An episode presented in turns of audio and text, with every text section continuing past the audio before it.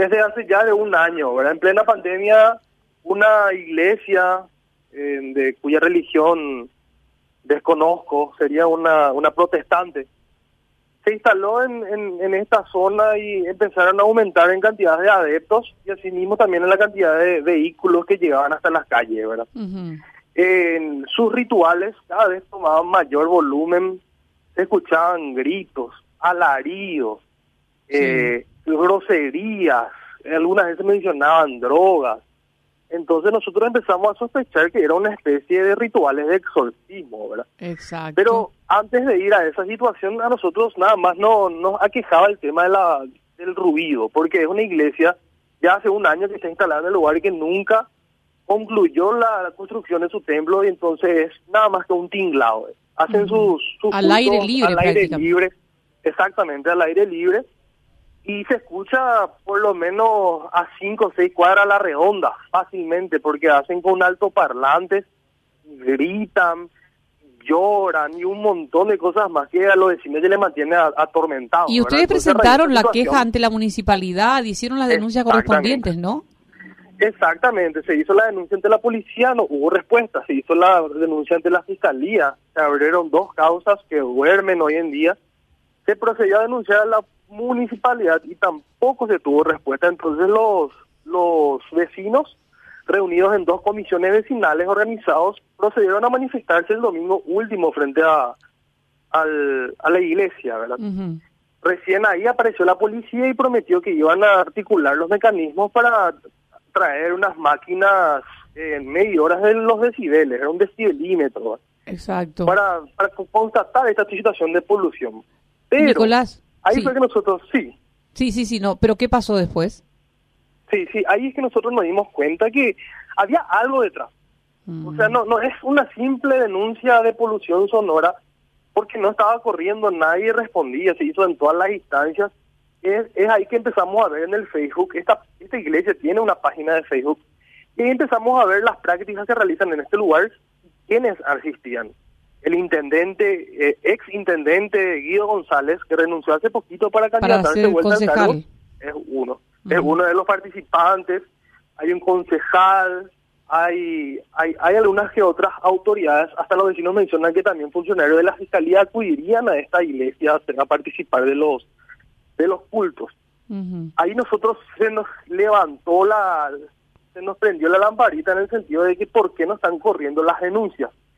Nosotros escarbamos un poco más y vimos los videos de cómo están haciendo sus rituales. Son como una especie de sesiones de espiritismo, exorcismo, en donde incluso están utilizando criaturas, ¿verdad? Criaturas que se lo observan en el suelo. Eso es gravísimo, e-, eso sí, eso es indignante porque yo he visto los videos y muestran a niños que están como poseídos o como vos quieras decirlo en un momento dado en que este supuesto eh, religioso, no voy a decir si es sacerdote o pastor porque no no, no se trata de tocar la fe en este momento y no sé si se puede hablar de fe también. De todas, de todas maneras, eh, no se puede jugar con el sentimiento de la gente, porque acá luego ustedes están más allá de, de lo que se haga ahí adentro.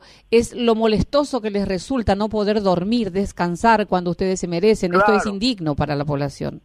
Claro, nosotros lo único que exigimos en todo momento es que ellos terminen su templo, que lo hagan cerrado y que adentro que profesen las religiones que quieran profesar, ¿verdad? Nosotros no estamos en contra de la del, del credo, de la religión, nosotros no queremos tranquilidad, pero ante esta situación que nosotros vimos que están utilizando y están realizando este tipo de cultos, yo particularmente como periodista no pude yo dejar dejar pasar esta situación y tuve la obligación de visibilizar, ¿verdad? Mi, responsabilidad social, entonces yo procedí esto a ser viral. ¿Y a cuántas cuadras vos estás ¿A cuántas cuadras te queda de tu casa el local? Exactamente, estoy a 100 metros. ¿Y se escucha desde 100 metros? Sí, desde 100 metros. Yo no, no puedo dormir un domingo a la tarde porque se escucha la ventana, tiemblan las ventanas de tantos gritos, a veces por sus parlantes. Es, es terrible la situación y los vecinos ya, ya cansados van a manifestarse nuevamente el próximo domingo a ver si los parlantes bajan los niveles, ¿verdad? Porque la, el domingo pasado hubo una manifestación y bajaron en ese momento pero después procedieron a alzar nuevamente los volúmenes de los vecinos se retiraron. O sea, la situación va a continuar si no hay una respuesta de las autoridades. ¿Y te animás a decir el nombre? ¿Te animás a decir el nombre de la iglesia? Eh, la iglesia se denomina eh, ejército del avivamiento del reino de Dios. Primera vez que oigo ese nombre. Bueno, pero viene de una derivación probablemente de las iglesias cristianas, evangélicas. Probablemente, evangélica protestante vendría, vendría a ser en este caso, ¿verdad?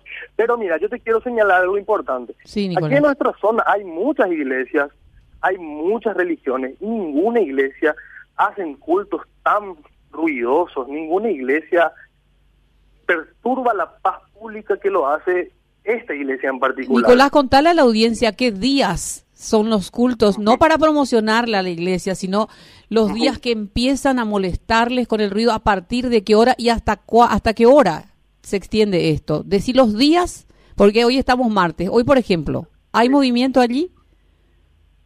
Hoy hay movimiento de obreros de momento, porque es una iglesia que está en construcción, ¿verdad? Pero es llamativo, ya más de un año y todavía no terminan. Se ve solamente un tinglado y movimiento incesante de obreros, pero todas las noches, te puedo asegurar eso, y doy fe de ello, que todas las noches hay actividades litúrgicas o religiosas o como se denomine lo que estén realizando ahí.